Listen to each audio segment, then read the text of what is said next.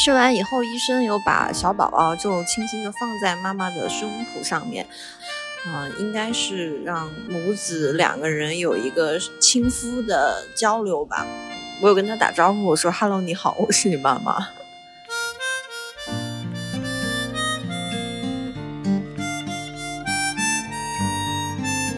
在三十八周的时候呢。我突然有一天发现自己的肚子以及自己的大腿两侧，不知道什么时候开始长了那种浅浅的纹，然后最开始它是比较浅的，后面它就慢慢的颜色会变深。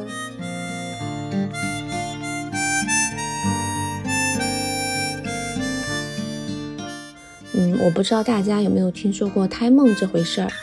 我自己就是梦到了一个小男孩，他站在池塘里面，有荷叶，有荷花。这个小男孩，他回头就对我笑。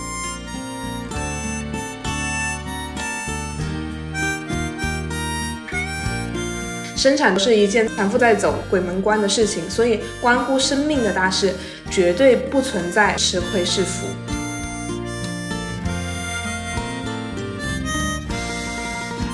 还是那句话，毕竟升级打怪的是妈妈，但是一起努力的应该是家庭、职场和社会。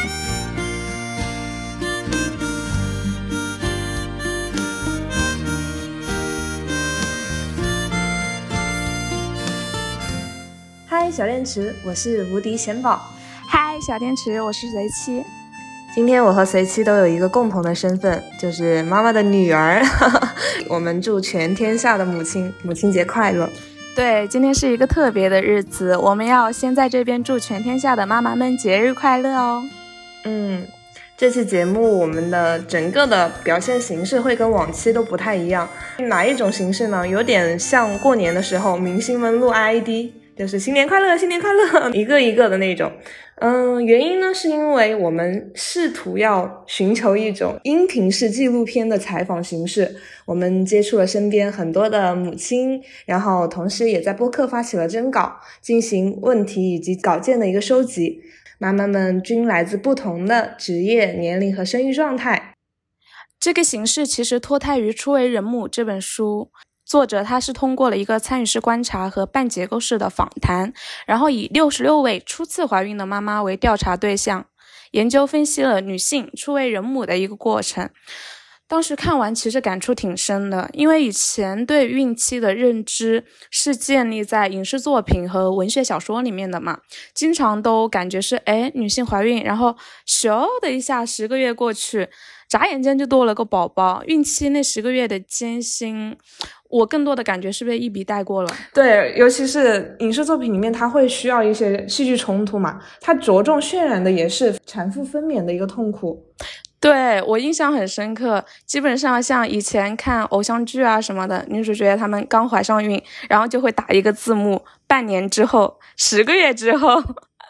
然后就是进产房的那个场景，就这样过渡掉了。所以，呃，包括我们平时看啊，明星啊，或者是周边的朋友在朋友圈啊，公布一下喜讯，然后下一秒就好像已经生出来了，然后中间孕期是不会有太深刻的一个感觉的。而且好像在测出怀孕的那一瞬间，就是这个孕妇就已经成为了妈妈，然后仿佛在你成为妈妈以后，你就应该要知道妈妈是怎么当的。但是很多第一次当妈妈的这个新手母亲是很难知道该如何跟这个身份相处的。包括我们在真实的采访过程中，很多的新手妈妈是也在反复的提到这一点。当他第一次听到孩子啼哭的时候，第一次看到那个小小的、软软的生命匍匐在他自己的胸口上的时候，在想啊，这就是自己的宝宝啊，这种很奇妙的感觉。对，包括第一次抱自己孩子的时候，在我之前的印象中，那个场面也还是很温馨的。电视里面都会演妈妈，他们会一脸慈爱的，然后很欣慰的看着自己刚出生的宝宝。但是反而在现实生活当中，因为刚经历过身体和精神上的一个巨大的疲惫嘛，反而很多妈妈都会说那一刻是没有那么深刻的感受的。对，所以我们这一期呢，就来聚焦整个生育过程中关注度会相对于薄弱的一个环节，就是女性到底是如何成为一位妈妈的。是的，那我们先了解一下，对于这些妈妈来说，宝宝他是计划之内的一个到来，还是说是哎意外之喜？然后又是什么事情让他们第一次意识到自己可能怀孕了？以及当确认自己怀孕的那个瞬间，妈妈们的心里面是什么样的感受呢？我们一起来听录音吧。Hello，停电时间的老朋友们，大家好，我是木松。首先呢，介绍一下自己的基础情况。我今年三十五岁，拥有一家小的公司，创业已经五六年了。其实最开始创业的时候呢，是为了能够更好的陪伴孩子的成长，然后后来做的就还不错，一直延续到了现在。我们家孩子现在已经十岁了，在读五年级，所以我其实是属于早婚早育这样的一个人群。其实最近正在跟一个快要生产的朋友也在聊这个话题。他现在是三十六周孕晚期，希望这期博客上线以后，我能够转发给他，让他从大家的分享当中收获一些经验，然后也得到一些鼓励。当时怀孕的时候，嗯，我不知道大家有没有听说过胎梦这回事儿。我自己就是梦到了一个小男孩，他站在池塘里面，池塘里面呢有水，有荷叶，有荷花。这个小男孩他回头就对我笑，就醒了之后，我就有一种特别特殊的预感，我就去买那个验孕棒去来检测，那果然就是中招了。大家好，我是双儿，我是一个八岁女孩的妈妈。我们现在生活在香港，我从事金融行业，是一个港险宝妈。虽然她已经八岁了，但是她生病的开始我还是记忆犹新、历历在目的。因为当时我正在一边减肥，一边面试换工作，所以突然而来的小朋友杀得一个措手不及。我当初连续做了两个非常有玄学意味的胎梦，然后我才发现，哎，自己好像大姨妈还没来哦。一次，然后发生了。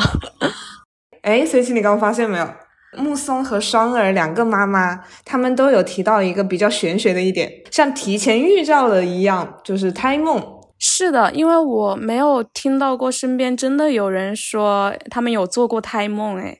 但是我跟你可能还真的不太一样，我不知道是不是因为我们家以前是在农村的，可能当时那种非常丰富多彩的民间传说还比较盛行哈。我们家里人在孕期做胎梦的概率还是挺高的。我的妈妈，对她九零年代的时候，呃，我们赶上了计划生育嘛，当时是不能超生会罚款。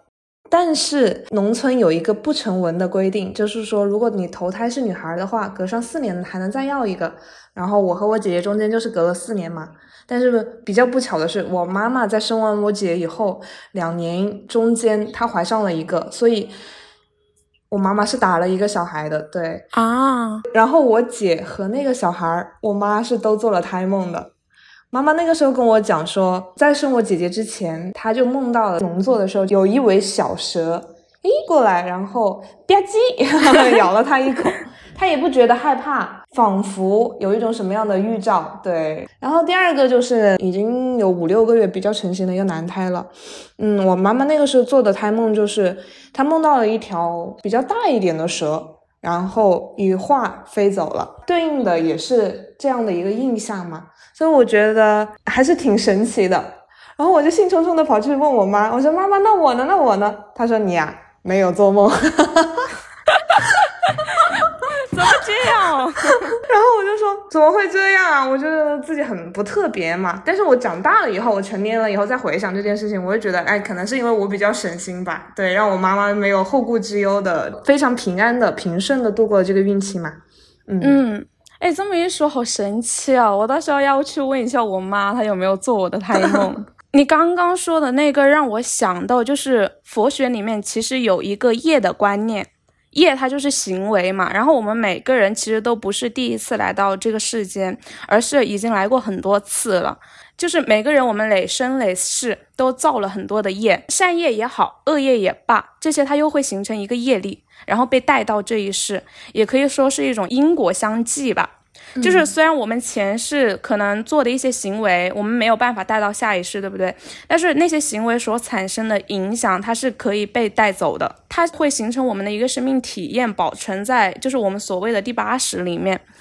所以，我们成为谁的孩子啊，从事什么职业啊，这一生有什么使命啊？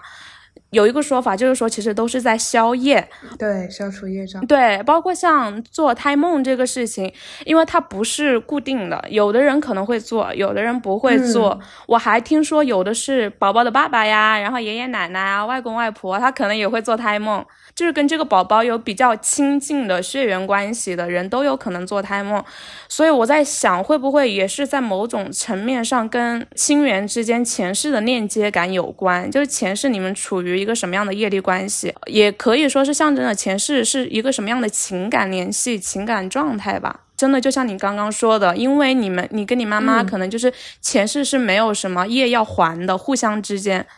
就是这么 平顺的，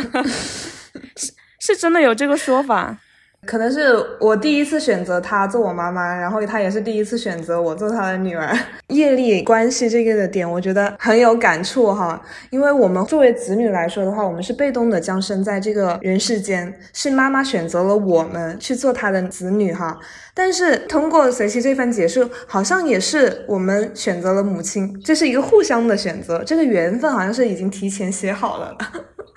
对，而且女儿也好，母亲也好，相互的身份是相互赋予的。对，就是她并不是天生的，说是妈妈生了我们，所以我们成为了女儿。在我们作为女儿出生的那一瞬间，我们也让妈妈成为了妈妈。她这个妈妈的身份是我们赋予给她的。然后在这个身份框架下，我们相互之间的行为跟认知才会产生嘛。是的。嗯，那我们还是说回到胎梦本身的话，这个有没有科学的依据？诶，专家的解释然后，包括我也去做了一些资料，我觉得。真的还是有的，为什么呢？是因为胎梦就是它有很多种的不同的类型，但是大致是分为四大类，比如说动物，比如说植物、蔬菜类、大自然类，还有金银珠宝等等。就是每一种梦中物都可以预测生男或者是生女。比如说呃，比如说我们经常在古装剧里面看到梦到了龙啊，那可能就是吉利或者祥瑞的一个征兆，因为。龙凤在我们古典的文化里面，它象征的就是一些祥瑞的文化符号嘛。其实一方面承载着你释梦者的一个美好的希冀，另外也会反映到你当下现实的一个状况。嗯，哦，龙确实是就是听的比较多的，因为除了是祥瑞之外，还有说是因为是真龙天子嘛。对，真龙天子。还有紫气东来，一般龙的出现，它也是要伴随着，比如说倾盆大雨，然后羽化飞走了，那可能。不是很好的一个征兆，但是如果说他紫气东来，祥云满目，那可能真的绝对是大吉兆嘛。所谓的解梦来说的话，嗯，汪淑元教授他的一个看法就是，你所有符号的象征或者是可能性的解释，是根据你梦境本身的意象脉络，或者是释梦者对你意象的反应才能够确认的。我们刚刚听到的木松他说到，在池塘里面。有莲花，有荷叶，梦中有一个小男孩站在那样的一个场景，对他笑嘛，就是一个非常温馨的画面。我感觉就是一个，就就是在出生之前就已经仿佛有一个预示，他们之间会是一个很和谐的、很美满的一个亲缘关系。而且莲子它，莲花本身又是多子的，它这个寓意其实也是非常好的。啊，对对对，然后。如果说大家对于解梦，因为我之前有看过玄儿未解有一期节目，它的标题是说，嗯，如果你今生的梦，你可能前世就是到过这里，也讲究了前世今生的一个关系。他提到说，梦是一个可以跨越时间界限，讲不定你未来发生的事情，在现在的一个预示，它可以穿破时间的一个维度。对，它是第四个维度。他在那期播客里面非常详细的解释了敦煌星级解梦书中两个非常实用的篇章。对，我有被种草到，啊，我等一下去听一下。等我们录完之后，胎梦真的是一个很有意思的意象。对对对，如果说哎有类似经历的姐妹，欢迎分享到评论区，跟我们一起探讨一下。好啦，那我们接下来继续听剩下三位妈妈的留言。Hello，大家好，我是二七，是两个孩子的妈妈。最开始是感受到了身体的一些变化，让我怀疑自己是怀孕了，打算结婚两年内不要孩子。嗯，但是两边的老人希望早点抱孙子啊，架不住他们催。用我妈妈的话来说，就是说事业也在做，孩子呢也正在长大。我感觉也挺有道理的，然后就决定生孩子。确认怀孕的时候，其实就没有那么多害怕了。那唯一剩下的都是开心。真正等到害怕的时候，是快要生产的时候。老公的话，最开始胎动之前，他是真的一点感觉都没有。那电视上面说啊，知道老婆怀孕了，哇，高兴的跳起来，高兴的抱着老婆转圈。我们家是没有这种事情的。我跟他说，老公，我怀孕了，他就看了我一眼，哦，就这种感觉。但是从让他摸到开胎动的那一刻，他才觉得，哦，我真的要当爸爸了，哦，他真的怀孕了。大家好，我是天哥，今年二十八岁，结婚两年多了，宝宝也一岁多了。第一次认为自己可能怀孕了，是我老公生日的那天，然后当天晚上肚子有点饿，就点了一份薯条和蛋挞。但是我吃不下，感觉看着就比较反胃。嗯，我平常的话很少会有这种情况，当时就在想会不会是怀孕了。然后第二天早上上班的时候买了个试纸，测了一下两道杠，然后就马上去验血了。当确定是怀孕了，打视频给老公分享了一下，说昨天还有一个生日礼物没有给你啊。可能是我表现的过于兴奋，他没几分钟就猜出来了，然后一整天只要有空就会给我打视频，脸上都是掩盖不住的笑意。嗯，这也是最好的生日礼物了。嗨，大家好，我是小塔，今年三十岁，是一名文案。今年是我结婚的第五年，我的仔仔已经三岁了。我是在结婚的第二年开始。考虑要一个自己的宝宝的，当时呢，是因为我对怀孕的这个过程不是特别的了解，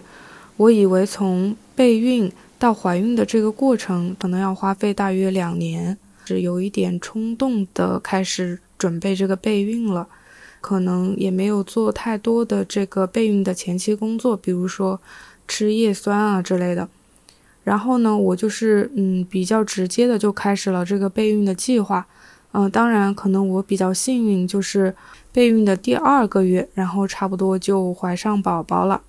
我觉得，诶，我们努力了这么久，就是也想看一看，嗯，是不是有一个结果在这里。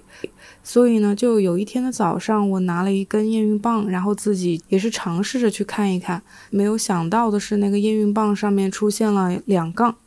嗯，没有想到会这么快。然后呢，我就马上跟我老公分享了这个消息。然后当时呢，他非常开心。但是为了保险起见呢，我们还是决定到医院里面去，然后再做一个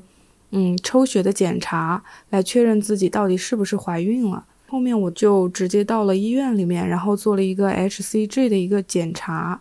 然后那个上面就是显示的 HCG 它的值是在翻倍的，所以也就是说我其实是真正的怀孕了。然后当时我其实嗯挺开心的，但是同时呢，可能又有一点难以置信，就觉得啊，就这么快就感觉自己怀上了。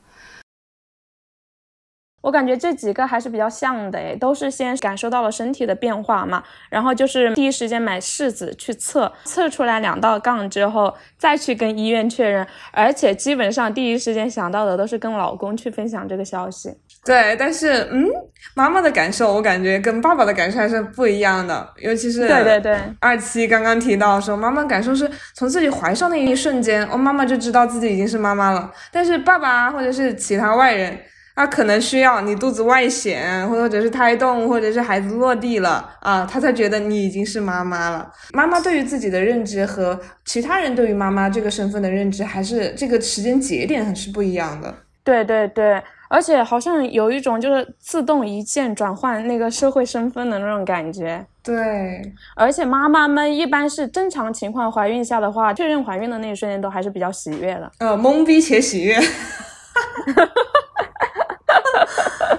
哦，懵逼可能是更后期的阶段，因为他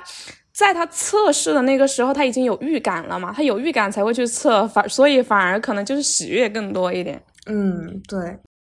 但是这个只是我们采访到的几位妈妈们的情况，实际上你像在新生命的开始、怀孕初期的那个阶段，还是会有很多不同的情况的。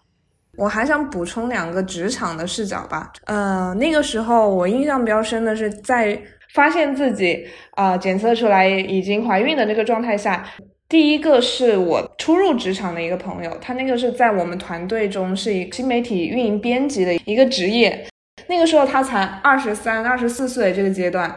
嗯，她怀孕的那一瞬间就通知我说，嗯，贤宝，我可能马上要辞职了，你要尽快的去找下一个人去接替她。对于年纪比较轻的妈妈，她刚进入职场的时候，遇到了生育生养的这个问题，她一般会选择辞职去养育这个孩子。第二个是一个作为中高管的妈妈，那个时候在疫情的阶段，当时也是比较担心说宝宝的健康安全的问题嘛。她本人又是湖北人，回去了以后不敢再乱走动。当时其实我们公司还挺宽容的，就是允许她异地办公了整整一年的时间，就是她在线上办公的这样的状态。但是疫情第二年她回来了，但是也是带着她的辞呈一起回来的。他还是决定为了家庭去牺牲职业。我的身边其实这样的例子真的挺多的，无论是职场初期，或者是你已经打怪升级到一定的阶段，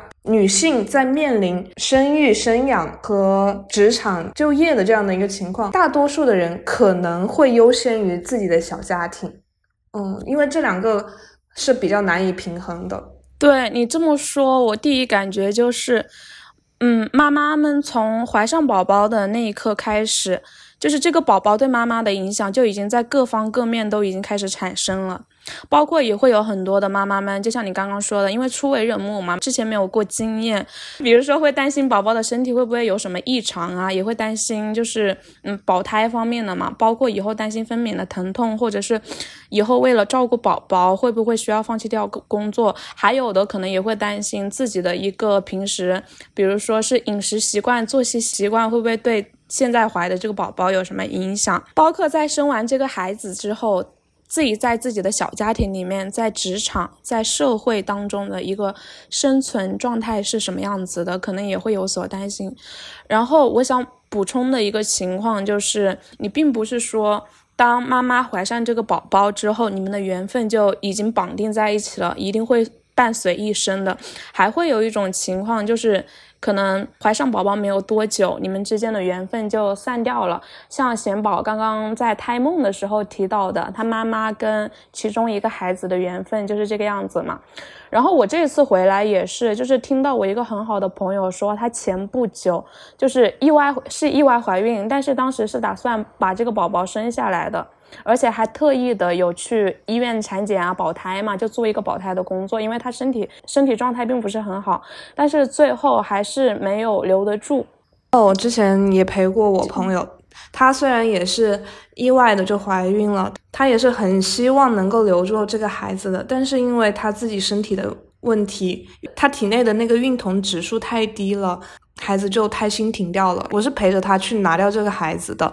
他换上那个衣服，颤颤巍巍像个纸片人一样走进那个护理室的时候啊，我当时也觉得非常非常的心疼和难受。对，所以我就感觉，哪怕可能像有一些现在还没有孩子，但是曾经有过就是怀孕经历的女性朋友们，她们其实也是有受到过宝宝的影响。对，而且除了身体之外，你有的时候你没有预期准备要这个孩子的时候，我记得我姐姐吧，那个时候就是得了急性肠胃炎。然后医生给她开的那个药是明确孕妇禁止的，但是她吃完药了才发现自己怀孕了，那没办法，只能去做一个取舍，就为了优生，然后为了健康做了这样的选择，那也是万不得已的。我们还是回到在怀孕的那一瞬间，就是自己已经是妈妈了，然后外界可能会觉得，反正你有没有生下来，那你就还不是妈妈呀。但是这个时候，身为母亲的这个心理，很少会有人去顾及到的。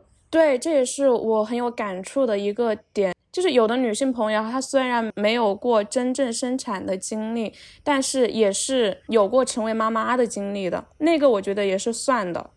因为她虽然是一个没有缘分的孩子，但是那个孩子对她的影响其实已经产生了，对，已经很深刻的留在她的精神层面也好，包括身体上的，都会留下一个难以磨灭的印记的。对啊，包括有一些。因为自己身体体质经常流产，或者是不再适合生育的这样的体质的话，没有办法在实际的拥有一个真正的孩子。但是她也曾经有过，对，她也是一个妈妈。对对对，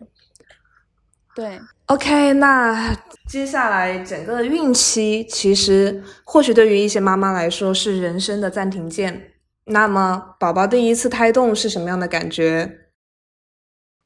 我叫霞霞子，我有两个小孩，一个六岁，一个四岁，现在是一个有工作的妈妈。孩子刚到来，我是带一点抗拒的，因为我这个人比较爱吃。当年我家里人知道我怀孕之后，就不准我吃这个，又不准吃那个。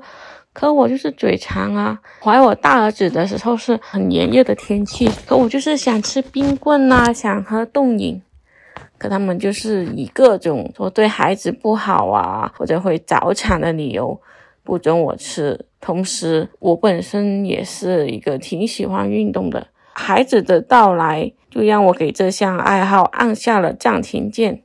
随着肚子里的孩子慢慢长大，身子也日益笨重，身材变形，这一切我是挺难受的。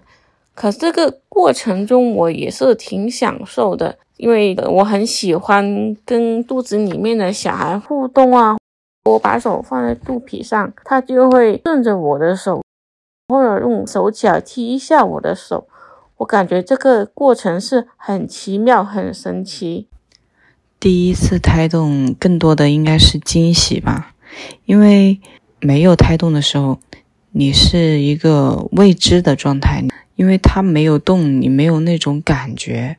孕早期的时候吃也。吃不好，睡也睡不好，每天都像在晕车晕船的状态，随时要吐，恶心，你怎么能享受呢？每天都很难受的。我就是那种孕中期肚子也不是很大，然后呢胃口又很好，睡眠也还不错，就是晚上也不需要总是起夜的时候，孕中期是很享受的。到了孕后期，肚子又变得很大，然后每天晚上就不停的跑厕所，基本上睡也睡不好，也是挺折磨人的。我觉得怀孕的整个过程中，自己的心理变化很大，连目光都会变得很有母性的。抚摸着自己的肚子的时候，你会觉得自己就从来没有那么温柔过，就是很细心的在呵护一个生命的感觉。那一开始这个过程，其实你没有太多的感受。然后呢，我可能是在怀孕后的第二个月的中旬的样子，开始产生一些那个妊娠反应，就是可能会呃闻到一些奇怪的味道啊什么的，就会比较想吐，然后呢也不太想吃东西。在这个过程里面呢，我可能就是吃的比较多的就是水果啊、粥啊之类的，嗯，就是前期我主要的一些饮食来源。嗯，那个时候其实我是比较期待十二周的，因为说十二周的话呢，可以去医院正式的去建档了。建完档之后，期待十八到二十周，因为那个时候可以感受到那个胎动了。其实我当时嗯觉得挺好奇的，就是胎动到底是一种什么样的感受啊？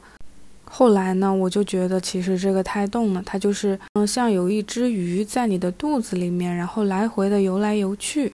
特别是到了后期，然后它慢慢的会长大了，嗯，然后你的肚子也会越来越大。那么到后面呢，你甚至都能感觉它在里面，呃，伸伸腿啊，伸伸胳膊，其实也就是在不停的踢你的肚子。嗯，自己的肚子有一点像一面很薄很薄的鼓，然后它透过你的肚子来跟你打招呼，然后你那个时候你就会感觉特别特别的奇妙。当然，这个里面呢也会包含很多的辛苦。比如说到孕后期的话，因为随着自己的肚子越来越大呢，便秘的情况也会慢慢的加重。嗯，自己的四肢也会有水肿的情况出现。后面行动非常的不方便，蹲下、起立这种看上去非常普通的动作，都觉得非常的吃力，包括走路啊这些。特别是睡觉的话，你想要嗯在仰着平躺的这个姿态的话，其实后期基本上是做不到了，你只能够向左或者向右侧睡。那个时候我基本上都是向右侧，医生好像说右侧位会比较好。在三十八周的时候呢。我突然有一天发现自己的肚子以及自己的大腿两侧，不知道什么时候开始长了那种比较浅浅的纹。然后最开始它是比较浅的，后面它就慢慢的颜色会变深，嗯，然后它会慢慢的扩散。后来我知道那个是妊娠纹，然后我一一开始一直身上都没有，只是从三十八周开始，然后就开始长这个了，嗯，觉得比较难看。然后一开始一直认为自己都不会长的，然后这个妊娠纹呢，一直到自己生完宝宝之后，也一直会跟随在我自己的身上。只是呢，它的这个纹路会随着时间的推移，然后慢慢的变成这种银色，就是可能会没有那么的明显了。但是这个纹路呢，它一直都消不下去。嗯，但是我觉得这也算是，嗯，身为人母的一个标记吧。我刚听到小塔的这个分享里面，他其实有提到两个关键的时间节点。第一个是十二周的时候可以去医院正式的建档，第二个是在十八到二十周的时候感觉到一个明显的胎动。一个是去医院确定宝宝的身份信息，第二个是明显的感觉到宝宝的存在，这是两个不同的环节。我根据小红书上面一些博主的建议，他会说。可以先去社区医院检查，然后在社区医院可以领到免费的叶酸产检券，直接省掉好几千。还有一个我所知道的，如果说是在深圳生孩子的话，它是有一个，当然每个地区是不同的，大家可以去查一下自己所在的地区有没有这样子的福利政策。如果说你在深圳怀孕的话，你可以从产检到生孩子整个。这个阶段的费用基本上是不用花太多的钱的啊，这是个很有用的信息。对，而且无论你是生户还是非生户，你只要正常的在交，有一个生育保险，其实也是在医疗保险底下的。如果你只要正常的在缴纳，具体多少年我不太记得了，但是如果你你有持续的在缴纳那个保险，然后你在社区医院已经确定定点医院的一个医保的备案的话，就可以正常的划扣。对，所以说。在怀孕的这个过程中，我觉得也是突破信息差的一个关键点嘛，这是我想补充的。然后刚刚小塔其实还有提到一个妊娠纹的问题嘛，这个也是孕妈妈们就是比较常遇到的一个情况，对，比较也比较在意的。对，尤其是妊娠纹的概率还真的挺大的，就像小塔刚刚说的，她以为自己不会有。嗯，还是会发生了，因为妊娠纹发生的概率一般是在六成到八成之间。它形成的原因，我查了一下，说是在真皮层胶原蛋白与弹力蛋白断裂导致的，形成了一个疤痕反应。然后，在我理解上，应该就是因为孕中后期的时候，肚子迅速的生长，然后导致的人的肚皮就像气球一样，当它无法去承载那个张力的时候，就形成了那样子的一个纹路。对对对。这个我可以体会到，因为像我初中的时候有经历过一个迅速的长胖的阶段。那个时候是还可以分为两个阶段吧，就是初二直接从七十多斤，然后到了九十多斤，然后到高一又从九十多斤直接到了一百二十多斤，差不多是长了四十多斤嘛。这么算的话，所以我那个腿部它是从很细的一个状态，你迅速的变粗了之后，包括现在也是留下了那个纹路的肥胖纹，肥胖纹的生长跟妊娠纹可能还是会有一点相似的，它也是现在还留在我的身体上面。但是它确实现在是已经浅到你不仔细去看的话是不会注意到的，对，别人也不会盯着那些纹路去看，对，包括自己也不会就是经常的去想到它。我觉得我目前还是比较坦然的接受它的一个状态。而且如果说你真的非常的介意这个纹路的话，可以通过坚持的去抹。抹那种妊娠油啊，或者是润肤油啊，它是有一定的概率可以缓解皮肤的拉伸的一个过程。像随期刚举的那个例子，我也有过，我当时是生长纹，十四到十五岁这个阶段，从一米四九。长到了大概一米七左右，所以说中间有迅速的生长的过程，然后我的膝盖旁边也是出现了很明显的这个纹路。但是如果说很建议，我们可以用一些祛疤，各种现在有很多医美的手段。如果说嗯可以接受，那么它也是我身体上面的一个部分。像我觉得小塔的心态就很好，它就是一个身为人母的标记。哇，你比我还要猛。哈哈哈哈哈 嗯，像小塔刚刚也有提到，孕期也会格外的注意饮食嘛。那我们再来听一下其他妈妈们，就是为了宝宝会怎样的大显神通吧。尽管我在孕前做了很多工作，就是查了很多书，加了很多群，也去上了一些医院的专家的课，也下载了一些 APP 做一些指导。其实整个分娩的过程也还是不够了解的，每个人的反应也是不一样的。但是我算是比较顺利的那种。到孕晚期的时候，每天会吃一些火龙果去排胎毒。说是对孩子的黄疸有帮助，但是确确实实怀我女儿的时候没有吃这个东西，然后她那个黄疸比较严重，然后怀二胎的时候吃了这个东西，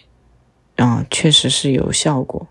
但是不知道是碰巧还是因为这个原因，我两个孩子的产程都差不多，都是在两个小时到两个半小时左右。也是根据自己了解的情况，会控制一些孩子的体重。孕后期的时候就不会吃那么多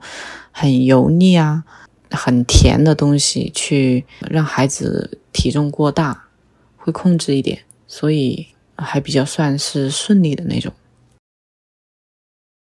Hello，听见时间的朋友们，我是你们的老朋友怼怼，很高兴接受到邀约啊，来谈这一期。母亲节的话题，那在今年的元月初七，我拥有了自己的一个小宝宝，他的名字叫糖糖，哼，对，就是躺平的那个糖。嗯，因为我在怀上糖糖的那一刻起，我觉得我的事业其实就按下了半暂停键。啊，因为我今年三十三岁，在公司里面之前一定是那种非常拼搏的角色啊。但是自从有了糖糖之后，我觉得肚子里它更重要，所以日常的作息啊，包括饮食啊，我其实都会更加注意，反而在工作上的精力就会大大的减少。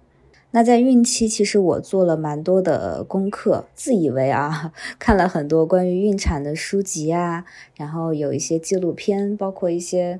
嗯小红书上刷一刷大家的经验。但实际生产下来，这些真的远远不够。就是生产那个过程，包括生下来之后的一些经历，是你看这些内容都没有办法完全 get 到的。我和怼怼的关系其实以前是前同事嘛，他是我的 leader，然后他之前在工作上面真的是拼命三娘的那种状态，但是自从他有了宝宝以后，工作开始半停摆。啊，大家如果有兴趣的话，可以去听我们第三期的播客节目。然后他把那段时间誉为他人生的一个低谷期。他之前是。嗯，中高层管理的一个身份，但是公司不会再把重大的项目和任务交付在一个要临产的妈妈身上。所以说，职场之中，就像我刚刚说的，即便是有一些妈妈选择了继续在职场里面奋斗，但是也会遭受到职场的一个冷落。啊，是的，我觉得就是在妈妈们孕晚期的这个阶段，对他们来说，一方面肯定是很重要的嘛，因为你不仅会经历身体上的变化，然后妈妈们在心理上其实也会经历一个很大的转变。前面像二期也有提到嘛，她真正开始害怕的时候，不是刚怀孕，而是反而是临近生产的时候。因为你随着宝宝即将问世，我觉得这种时候妈妈她是会有两种情绪的，一种就是对过去的一种感慨吧。你就像怼怼，她之前是一个职场上的拼命三娘，她是有自己的追求跟对事业的一个热爱的。那么现在因为有了宝宝的一个关系，你肯定会去回望自己曾经的一个状态。你不仅整个身体是身轻如燕的，也是一个自由自在，有一个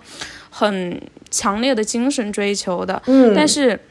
现在是属于已经有了一个浓烈的血缘的羁绊，它已经产生了嘛，就是过去的时光它已经结束了。随之而来的就是要为这个孩子付出大量的时间跟精力，可能包括事业上也一定要做出巨大的一个让步，哪怕不是自己自愿的，可能我们的职场氛围也好，整个的大语境也好，它会在客观上让你被动的去做出一个变化。嗯。因为我们不得不承认一个现实，就是生孩子这件事，它确实只会对女性的职场产生影响，而男性一如从前。至少目前来说是这样的。对对对对，我之前看过一本书，叫《职场妈妈不下班：第二轮班与未完成的家庭革命》。那本书的作者他是一名妈妈教授，然后在这本书的前言里面，他描述过一个非常生动的场景，来展现这种差别。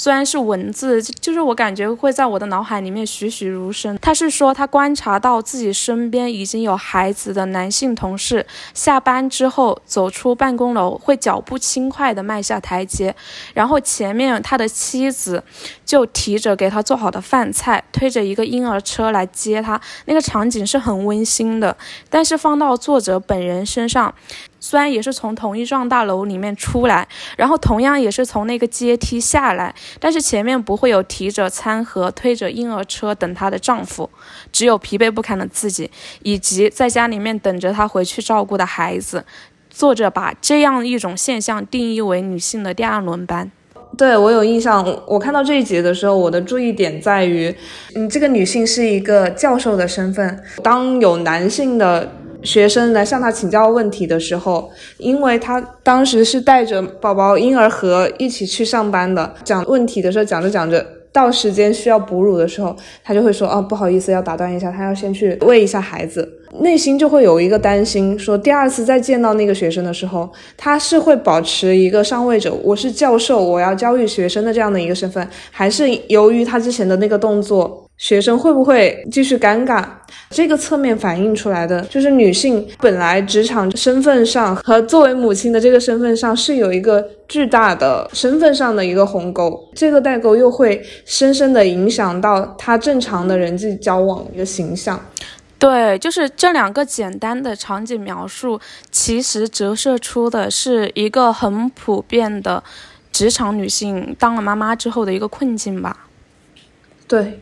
所以我看完之后也是很受触动的。是的，刚刚怼怼，然后二七他们都有提到说，整个孕期做了很多很多的准备，包括去小红书上面去查看资料，然后去看纪录片，去阅读相关的书籍等等等等。但是无论做再多的准备，都准备不充分。然后我跟 C 七我们在探讨这个问题的时候有讲过，一个是认知和实际情况实践的一个差距。就是我，即便知道了生产的每个小的细节，但是真正到了那个份上的时候，才会发现，哦，原来还有这么多我不曾经历过的事情。然后第二个就是在我们东亚文化的环境里面，生产过程中依然是比较晦涩的，孕期指导好像不那么可以摆上台面的一件事情。所以说。呃，无论你在小红书上面去搜索什么的，大家更多的指导是在于你孕期产前的准备的物件上面，或者是形体上面的一个指导，而不去注重孕期妈妈的心理状态，或者是更加实际的生育生产的真实的场景上面，就会有一个怎么准备都准备不够的一个这样的真实的情况存在。对，当然我刚刚有说到，就是我觉得妈妈们这个。孕晚期的阶段，它是有两个情绪。刚刚只说到了一个对过去的一个感慨，我觉得还有一个也会有对未来的展望。因为你马上这个孩子要出来了，临近要跟他见面的时候，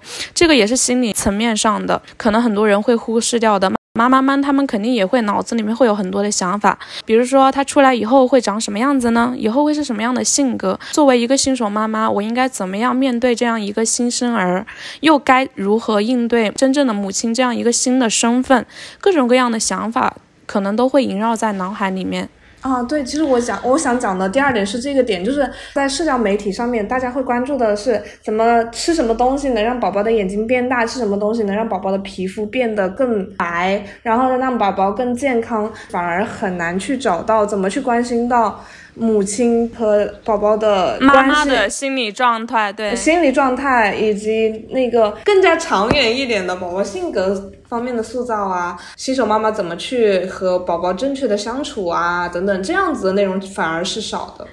对这个部分我也有关注到，所以也是我很想探讨的。我们后面部分也会有所涉及。然后让我们先回到妈妈们的分娩体验。你到了真正分娩的时候，关于分娩经历，我们采访到的妈妈们，她们还能回忆起多少呢？我们先来听听超出预产期的宝妈们是如何度过分娩的过程呢？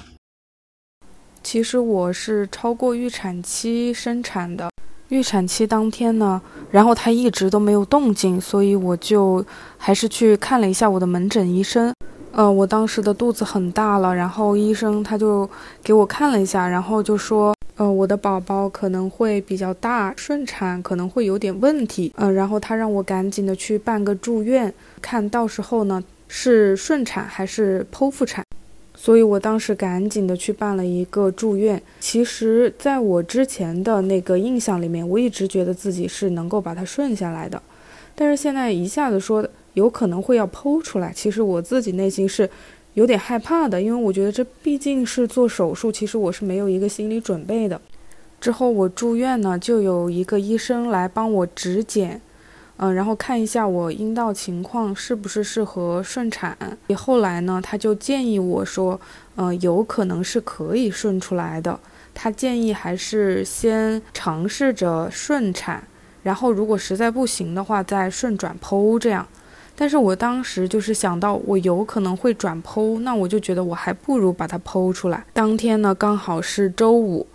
然后周五的话呢，其实医院里是不会再额外的去安排手术的，所以也就是说，如果我要把它剖出来的话呢，就要排队排到下周一的样子，就是说让我在这个医院里面住上一个周末，正好是周六周日。好，然后我说那行吧，那我就在医院里面住着。结果周六白天呢，其实也没有什么过多的反应，然后到晚上大概是十点多钟吧。我就感觉自己的肚子里面好像就是像洗衣机的那种旋转的，在在不停的搅动。然后呢，我就感觉自己下方就会有很多的那个水不断的涌出来，而且是止不住的那种。啊，我当时有点惊呆了，我不知道这是什么情况。但是幸好我当时是在医院里面住院的一个状态，然后就赶紧叫了护士小姐姐过来。她说这个是羊水破了，这个没什么关系。然后就让我先在这边待着，然后要等到。宫口开到两指的样子才可以进产室，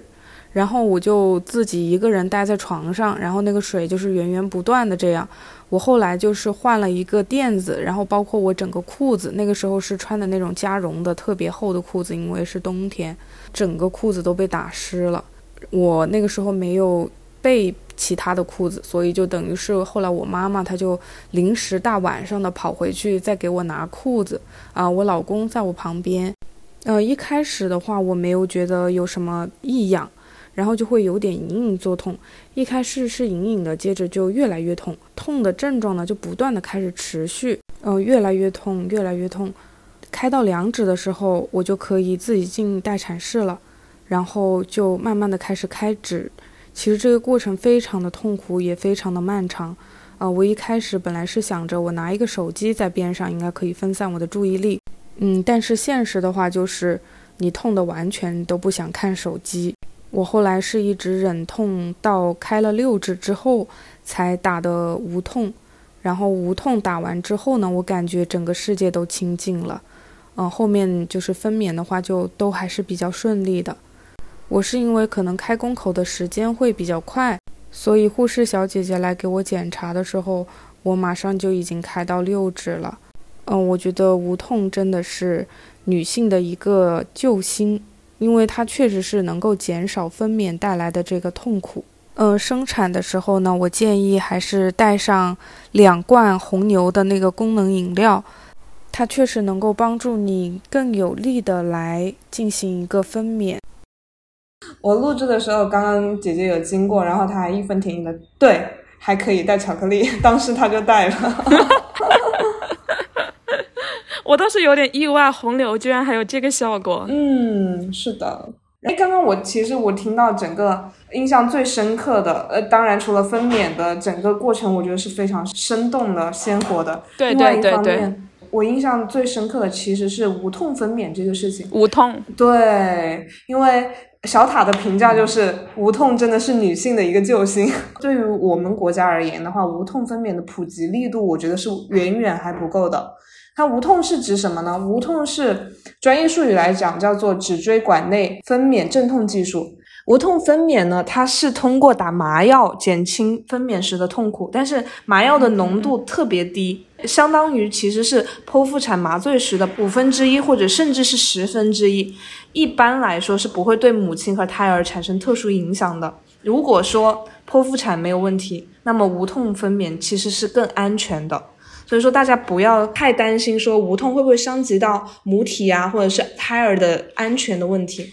这种技术在国外其实已经非常普遍了，在美国的话是大于百分之八十五，然后英国是大于百分之九十的。所以我认为，自然分娩期间接受阵痛应该是慢慢的要成为一种常态，或者是被广泛接受的观念。但是现在不同地区妇产医院和妇幼保健院无痛分娩的概率是非常不平均的。省会以及一线城市的大型的妇产医院、妇幼保健院可以达到百分之七十以上，部分医院甚至是可以达到百分之九十的。这个概率其实已经很接近西方的国家了，是吧？但是经济欠发达的地区、城市医院分娩镇痛的普及率多数都在百分之十以上下，有的地区甚至是没有的。还有一个例子，就是我姐姐当时在陪护弟媳生产的时候，整个的这个生生产的过程是开指比较艰难，然后熬了一夜是没有睡觉，但是只开到四指，远远不够生产嘛。但是已经痛到几乎脱力的状态，然后医生说你需不需要上无痛？那个姐姐还在说啊。无痛要多少钱呢？然后我姐姐回答就是不管多少钱，你都应该要上啊。女生在这种时候会在意说，我会不会多花家里的钱啊？会顾虑他人，会重于自己。其实我更希望说，所有的孕妇会要怀孕或者是有计划要怀孕生产的女性，都应该要把重心更放在自己的体验上面。嗯，是这样的。对对对对，因为我们以前儒家的那个思想里面，还是倡导说女性要勤俭持家，而且说什么就是吃苦是福嘛。对，就有的人也会觉得说，就是以前大家都是这么过来的，也没有这么发达的医疗技术，大家也没有说就是不能忍痛，好像在生娩的分娩的这个过程中，你需要用到无痛。是什么很羞耻的行为，也会有这个观念存在。还有一个想法就是，有一些老一辈的人，他们就是认知可能还没有那么。但是老一辈的人，包括农村，他们待发达地区的人，他他并不知道这个东西它的实际作用是什么原理，他就会觉得会不会打了这个对胎儿有影响啊，对妈妈有影响啊？刚刚我们已经说过了，它的影响是远远低于剖腹产的。如果说对都能剖腹产。那么就一定可以上无痛，当然这个是我们不是医疗生，这个不是绝对的，只是说我认为医疗技术是为人而服务的。包括像《初为人母》那本书里面的样本数据也有写到，有百分之七十九的女性是做过硬膜外麻醉的，这个数据是包括了使用过其他止痛药物的，然后还有百分之二十的女性是只使用过硬膜外麻醉。这样子的一个止痛药物，其中只有一名女性完全没有使用过任何的止痛药物。不仅如此，就是除了无痛之外，还有百分之五十九的女性经历过一个人工破水，百分之四十一的女性曾经使用过催产素催产。所以在分娩的时候，这些医疗技术的介入都是很正常的行为。嗯，然后刚刚基于那个无痛，我其实还想要补充一点，就是尊重孕妇自己的意愿。几乎所有的受访者都表示，上无痛是需要家属同意的。就是我会觉得，像上无痛这样安全性能非常高的麻醉来说的话，我们应该要更加尊重产妇自己的感受和她的意愿，而不是全权由家人去代劳。我看到一些影片里面，还有国外会比较流行的一些水中分娩，目前其实国内医院也在陆续的引进中。它有很多的好处，当然也有存在一些临床经验不足，然后费用昂贵的问题嘛。啊，如果说真的要到了这个关口的话，可以多了解，然后多去根据自己的情况自行的去选择。然后让我们继续来聆听一下我们的受访者他们的分娩过程中是怎么运用到这样子的医疗技术去辅助自己的生产的。我生老大的时候有用催产素。我记得我进那个产房的时候，隔壁的那个床的那个姐姐，她已经在那里疼的叫的不得了了。我还在那里拿着手机，很开心的跟自己的姐妹在那里分享说：“啊，我进产房了，我好开心。”但是我没有一些疼痛的感觉。然后医生就立马给我打了一个催产素，大概两分钟左右，立马痛感就来了。对于我来说，最痛苦的分娩时期是前面开指的时候。我还算是开指开得快的，一开始就是直接到了三指，三指到七指这个过程花了很短很短的时间，但是从七指。到最后全开这个时间就是费的最久，也是最痛苦的。那个时候感觉到呼吸都是很奢侈的，它能疼到你忘了呼吸的那种感觉。最疼的时候，心里就会默默祈祷，你疼一点吧，但是速度快一点，就希望哪怕特别特别疼，再疼，希望它快一点结束。其实医生会根据你的生产的条件、身体状况啊判断。你会生得快还是生得慢？如果他判断你生得慢的话，他会告诉你啊，你不用着急，你没那么快生，会告诉你怎么去缓解一下你的不适。就是一个人会度过一一个很漫长的一个时间，比如说坐在凳子上面缓解疼痛。但是如果你像我生二胎的时候，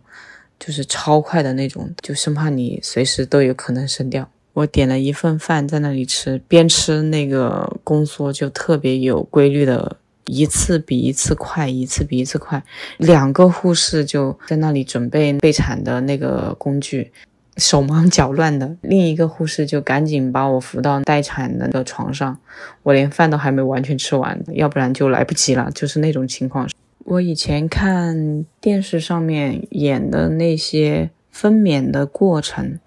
他是说用力用力怎么怎么的，其实你根本就不知道是哪里用力，然后医生会告诉你是像大便一样的不停的用力也不对，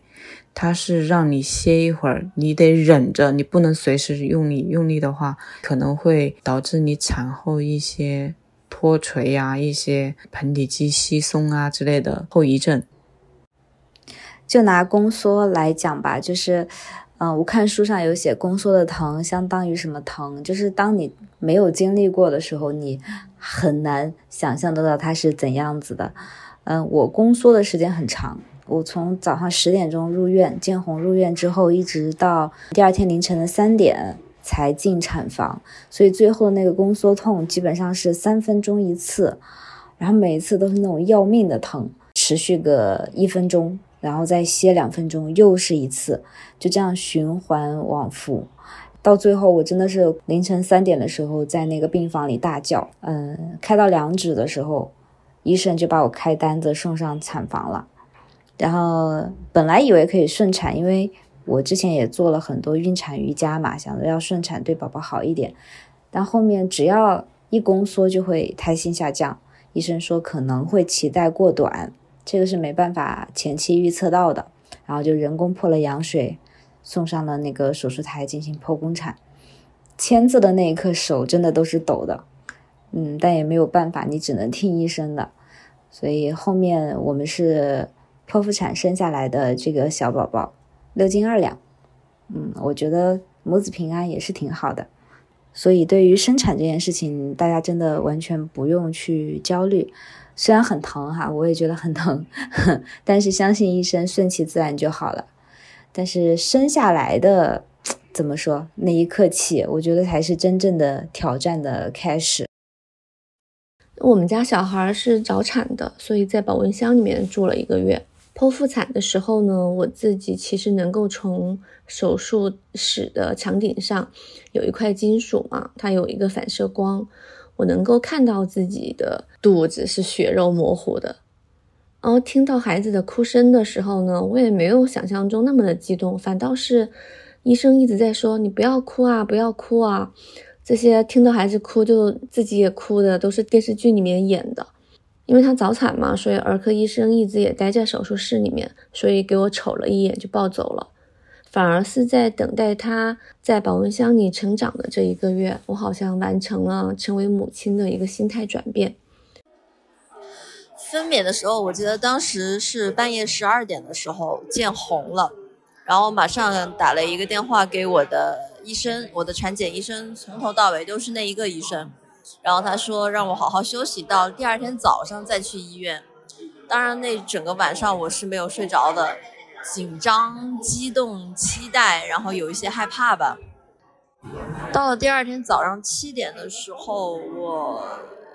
去医院的已经挺痛的了，但是还是自己下楼走到了车上。到了医院才知道自己已经开五指六指了，然后当时医院的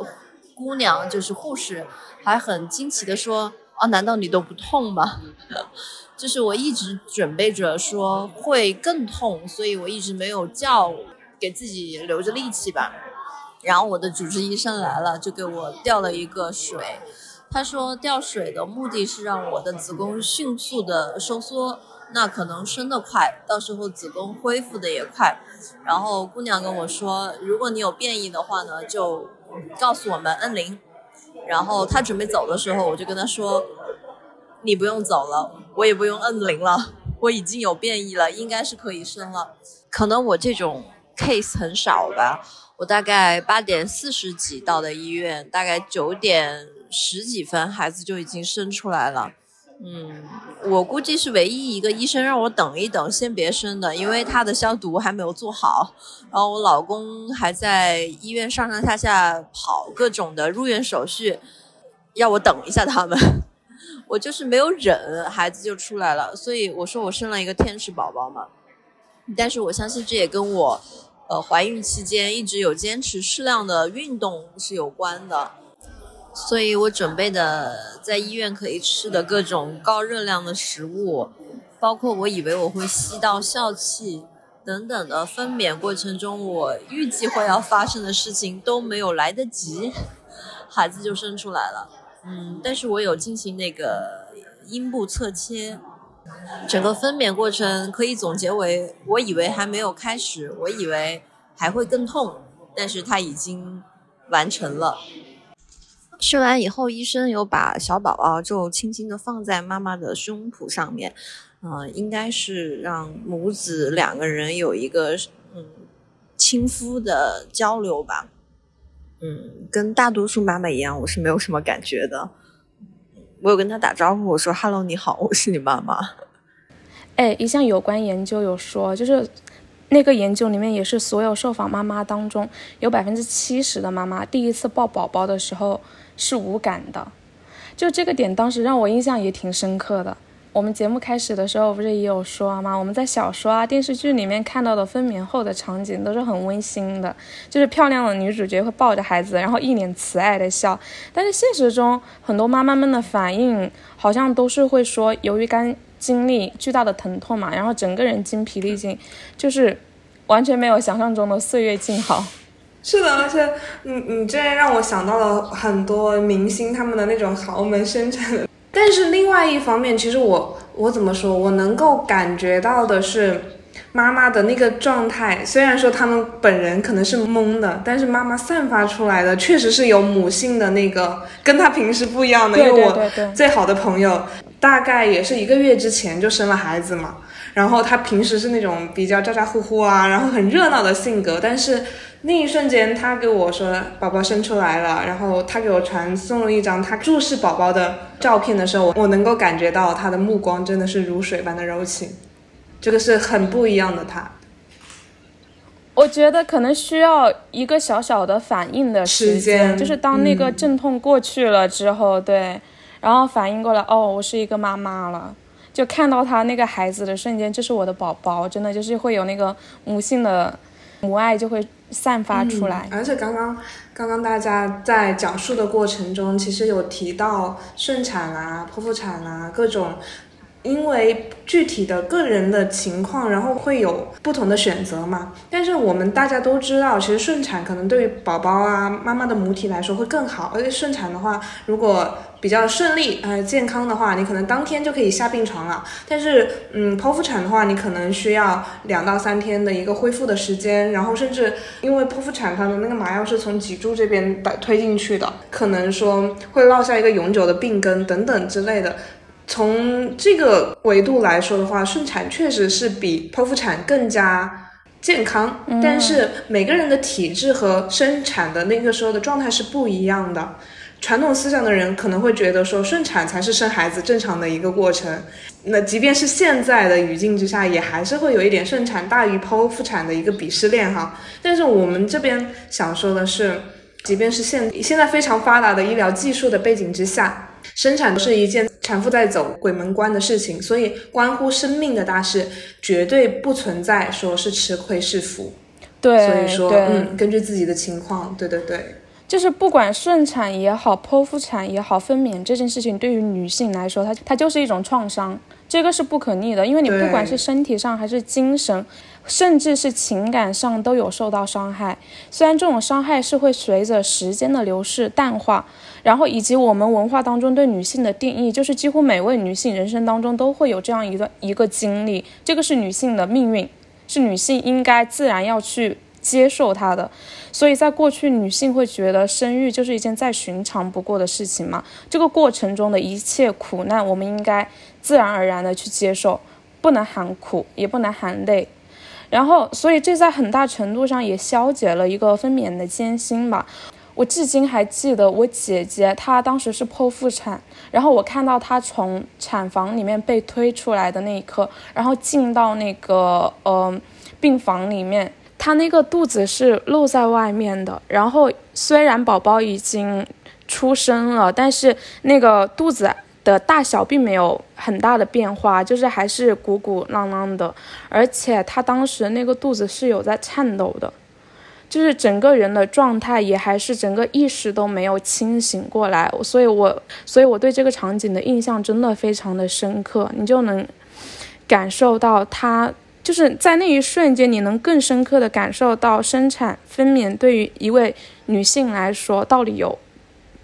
多么的痛苦。嗯。而且其实我们这一次的受访者中，还是有相对来说非常不错的爸爸的存在。但是，即便是那么优秀的爸爸，上跑上跑下啊，然后去照顾妈妈，然后包括育儿的时候也去做了一些相对应的支持和扶持。但没有经历过分娩的痛苦的男性，是真的无法切身的去感受到女性分娩生育带来的所有的创伤和体会。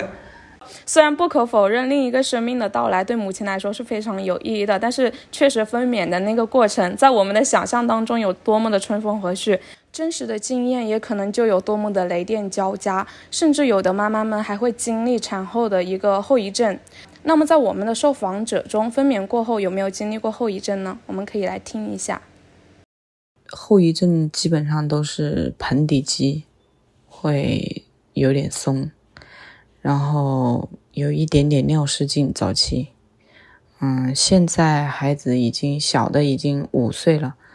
现在这个方面会减轻一点，但是如果说跑啊跳啊都得注意，还是不能完全说好的那么彻底，就是还是会有这种漏尿的现象。有学一些凯格尔训练啊之类的东西，然后有用那种腹直肌修复仪器。效果不是很明显，就是说不可能恢复到生产之前的。有抑郁，但是抑郁不是在医院的那段时间，是回家以后。最开始我一直以为生孩子是最难的一关，然后生完孩子以后万事大吉了，什么都好了。其实我后来才发现，真正最痛苦的是喂奶的时候。尤其是开奶的时候，乳房是那么娇嫩的地方，孩子他也不是说天生就会喝喝奶的，配合的不恰当，孩子如果吃奶的力气用的不对，或者是咬乳头的方式不对，都会让你很痛苦。最开始喂奶的时候，乳头就会裂开、出血，然后他不吃了以后就结痂。母乳喂养的话，它基本上是一会儿就饿了，一会儿就饿了。就你刚刚乳头可能结了痂，然后他又要吃了，然后又反复的裂开，然后出血，然后愈合。整个月子里面有喂养的苦，坐月子各种身体不适。每天都会有客人来家里看孩子，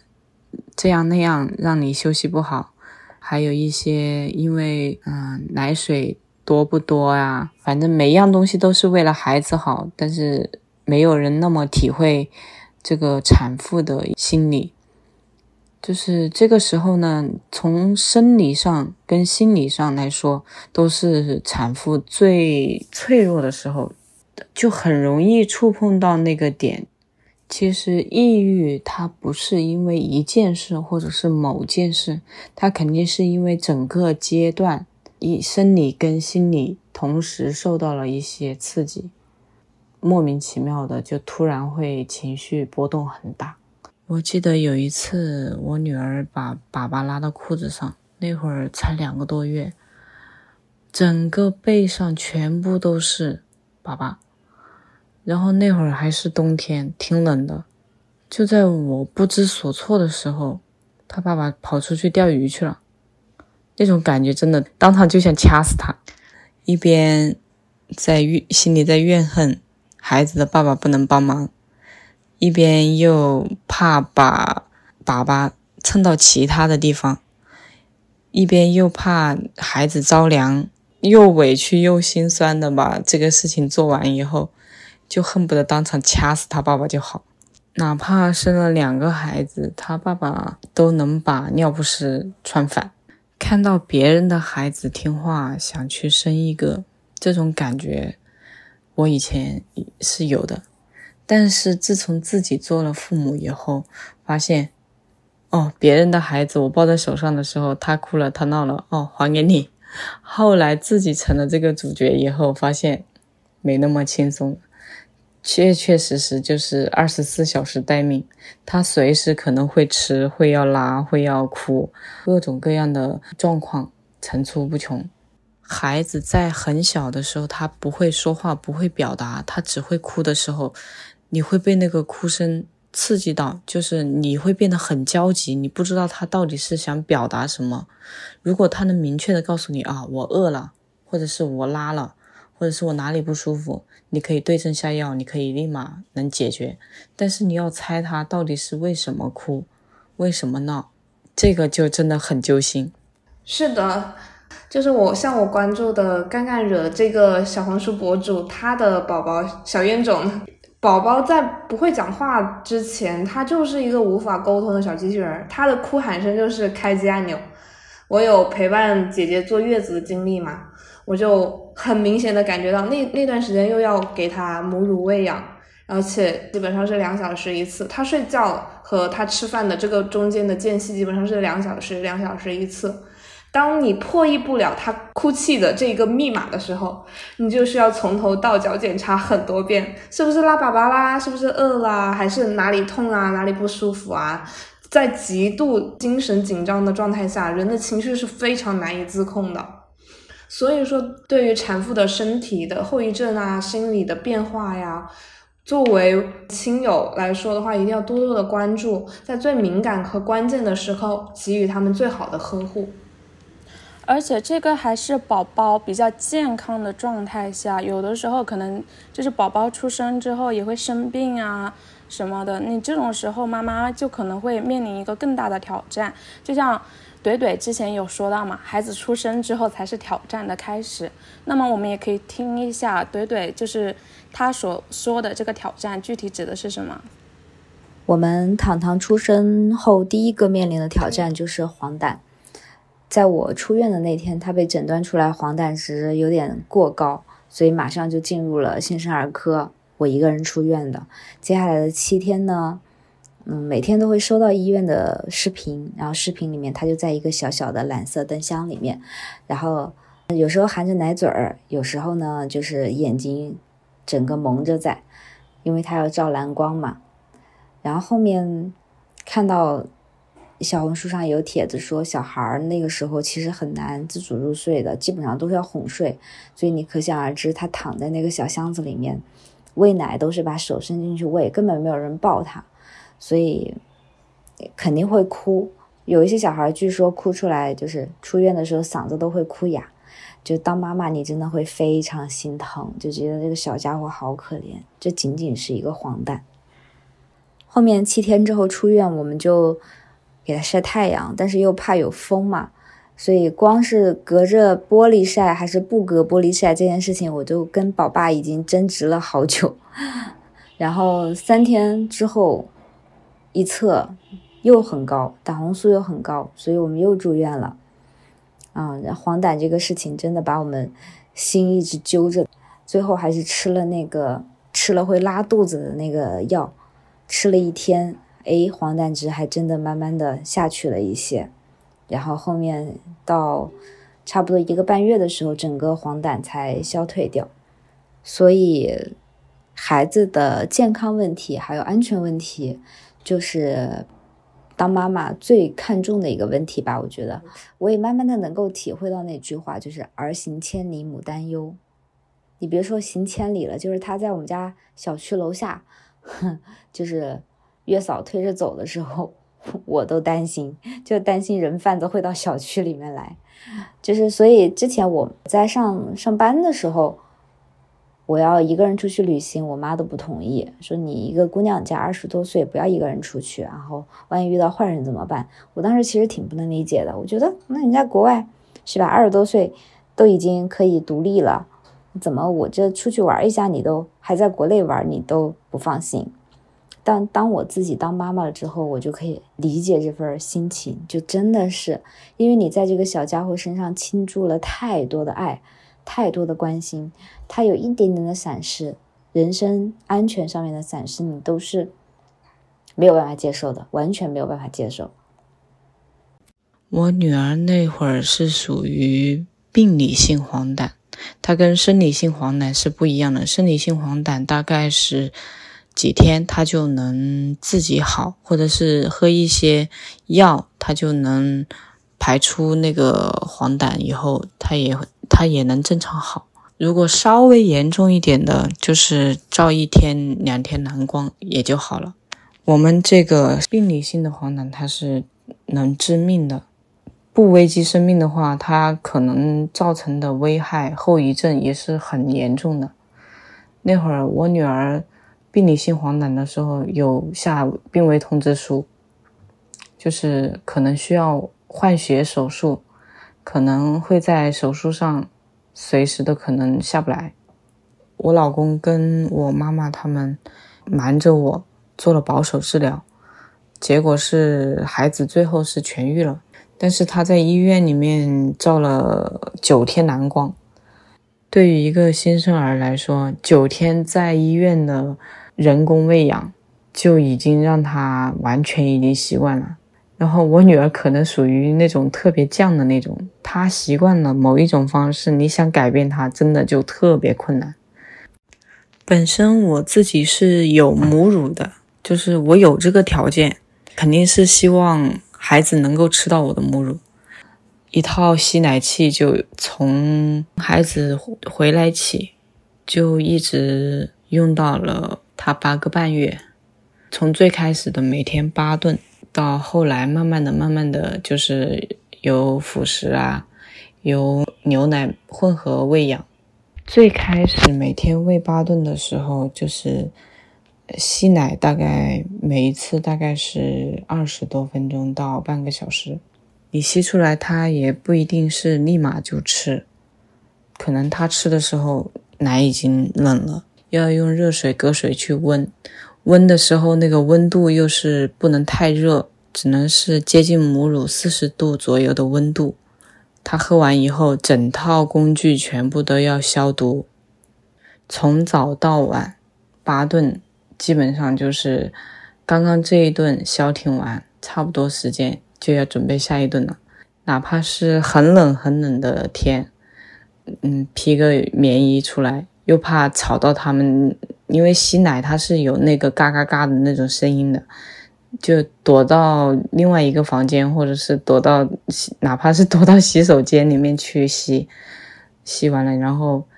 再等到他要醒的时候，你再去温那个奶，基本上是全天都没有什么休息的时间，你没有好好睡一个觉的时间。但是这样自己也愿意让他吃母乳，也不觉得这个过程有多辛苦。现在想想是真的是挺辛苦的，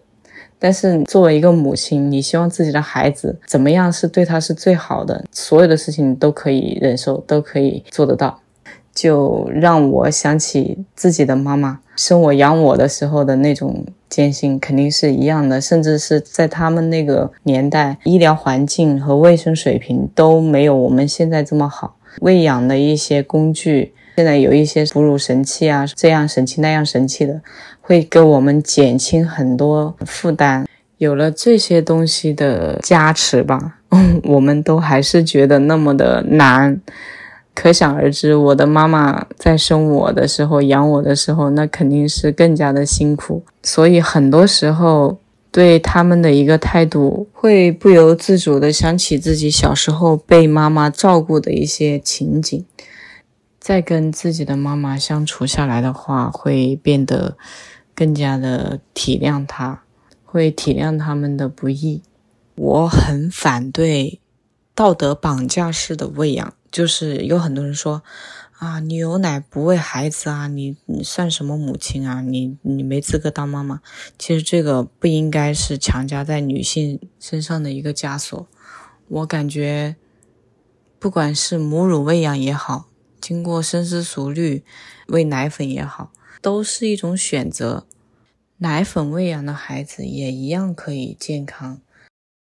其实黄疸在新生儿群体里面是很容易发生的一个事情。新生儿出生后的三天起，巩膜、黏膜、皮肤以及其他组织会逐渐的被染成黄色，然后会呈现一个渐渐加重的趋势。大约到七天以后会逐渐消退，差不多到第十天基本消失。这是一个生理性黄疸的过程。大约百分之六十的足月儿和百分之八十的早产儿会出现黄疸，所以说妈妈们这个是一个比较常见的一个问题。所以说，如果说是生理性的黄疸的话，妈妈们不要太过于去担心，这是一个可以治愈的过程。但是刚刚二期有讲到病理性的黄疸嘛，这个就会比较严重，像他的经历里面都当时有下到病危通知书这样子，大家就多多观察，听循医嘱。然后另外一个就是二七刚刚有提到的，他在家里面背奶的这个事情，其实我想要提供一个视角是在，嗯，公司在职场之中，对于这件事情有很深切的一个体会是，嗯，首先有一些奇葩说陈明有讲到职场妈妈背奶的这样一个状态，然后就让我关注到了这样的一个群体。当时他提供的一个数据是说，二零一九年的数据。整个中国只有九百三十四所母婴室，而且大部分还分布在商场、机场、公共设施之中。在写字楼是有抽烟室，但是没有母婴室的。呃，所以在职场生活的妈妈们，他们会选择哪样的场所去作为自己背奶的场地呢？当时在我们公司里面是有一间小会议室改成的直播间。在那个环境里面是相对来说是密闭的，而且全部遮挡，然后光线啊、湿度、温度都比较合适的这样一个空间。但是因为要作为直播的用途，当时我们那个项目组用的比较多嘛，我就会经常准备直播的这个过程中，那个需求的妈妈就会钉钉发我说：“抱歉打扰你一下，我现在需要。”去吸奶，你能不能给我一点点时间？我这边完成了以后，然后再会告诉你。然后因为是同事的关系，一定会优先他的需求，然后就会跟他调整一下时间，我们把我们的进度往后面排。因为我们一般是周二或者周四挑一天去做这个准备，但是每一次都会碰到。他的这个需求，因为这个需求是非常密集频繁的。然后对于职场上面来说的话，当然不至于在我们同事关系中构成一个歧视，但是一定是会耽误到工作正常的一个执行，而且他自己本身也会对于打扰到别人项目的进度非常的抱歉。那个小空间里面，我我们有很多的器械杂物，他就还要放置他背奶的那一套东西，背奶箱，然后呃湿纸巾。每次我们再回到那个办公室桌面的时候，其实都能够。感觉到他当时经历了怎样的一场战斗，所以对于妈妈本人来说，就是从这样一件小事里面也可以感觉得到，她又要经历一个身体上跟精神上的双重的压力跟不便。对，所以我们在这里真的想要好好的呼吁一下，在办公楼、在写字楼、在这样的职场氛围之中，给予妈妈更多的支持。呃，希望我们之后能够在办公楼里面有看到更多的母婴室，去方便他们。对，对我有想到刚刚贤宝提到的那个小红书的博主干干惹，他们家是爸爸参与育儿程度比较高的，然后他前段时间跟老婆去香港旅行的时候，他就有关注到，在他去过的香港地区所有的男性厕所里面都是有配备那个婴儿护理台的。然后这个也让他非常感慨，因为他在大陆地区的时候是没有碰到过的，所以因为他参与育儿的程度非常高嘛，这对他来说也相当于是一个困扰。所以除了刚刚提到的母婴室之外，希望以后我们的生活环境里面，像是这样子比较能够自发的、自愿的、能够积极的参与到育儿当中的爸爸们。也能够为他们提供更多的便利吧。对，因为照顾宝宝并不只是母亲一个人的职责，毕竟升级打怪的是妈妈，但是一起努力的应该是家庭、职场，还有我们共同的生存的这个环境。为了让他出院以后也能够吃到母乳，我每天雷打不动的隔三个小时就自己吸奶，不管是半夜还是清晨。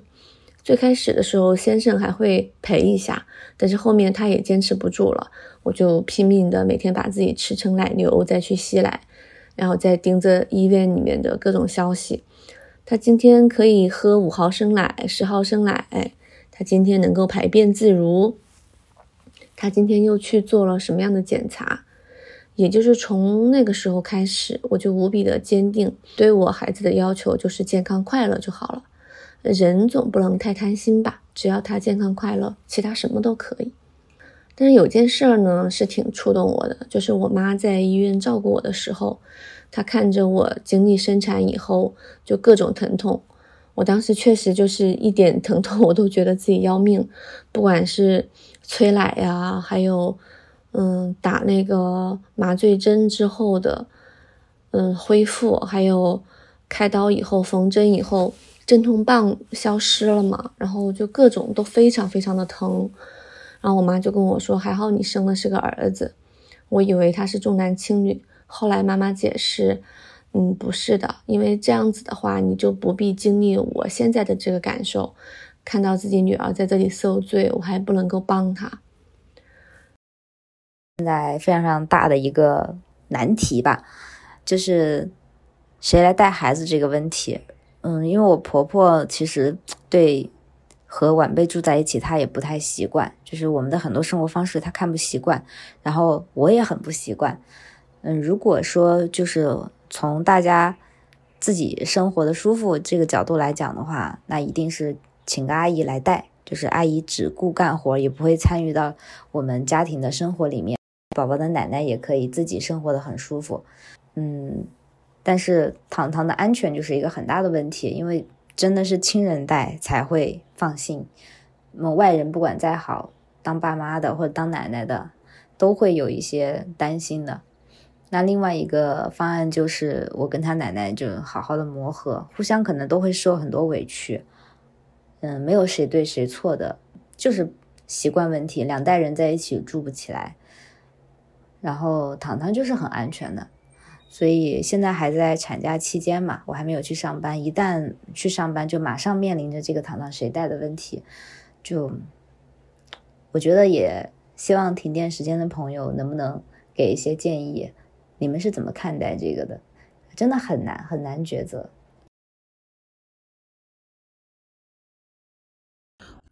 华人家庭一般肯定跟孩子生过气，而且三天一小气，五天一大气吧，这个是很常见的，肯定也有打过孩子，就是生气打孩子、说孩子，这个经常都会发生。但这个并不会影响我们和孩子的感情。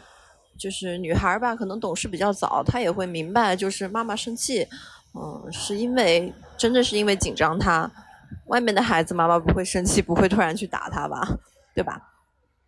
我的原生家庭很幸福，爸爸妈妈关系很好，我和我妈妈的关系纽带也特别的紧密。那可能这个关系的图腾也复制到了我和我女儿身上，我们两个关系也特别的紧密。嗯，像母女，像老师和学生，有时候她是我的老师哦。嗯，也像闺蜜。我希望她是我永远的闺蜜。通过刚刚大家的分享，其实我发现了有一个爸爸参与度的一个变化，就是在分娩也好、生产的这个过程中，爸爸参与度跑上跑下呀，这个参与度是非常高的。但是自然而然到了养育、喂养的这个阶段，嗯，首先是客观存在的这个主场一定是妈妈。母乳喂养啊，妈妈的关怀呀，以妈妈为主，而且这个过程中还来了其他的人，比如说育儿嫂，比如说呃两边的奶奶、外婆，对吧？他们是更有经历的经验者，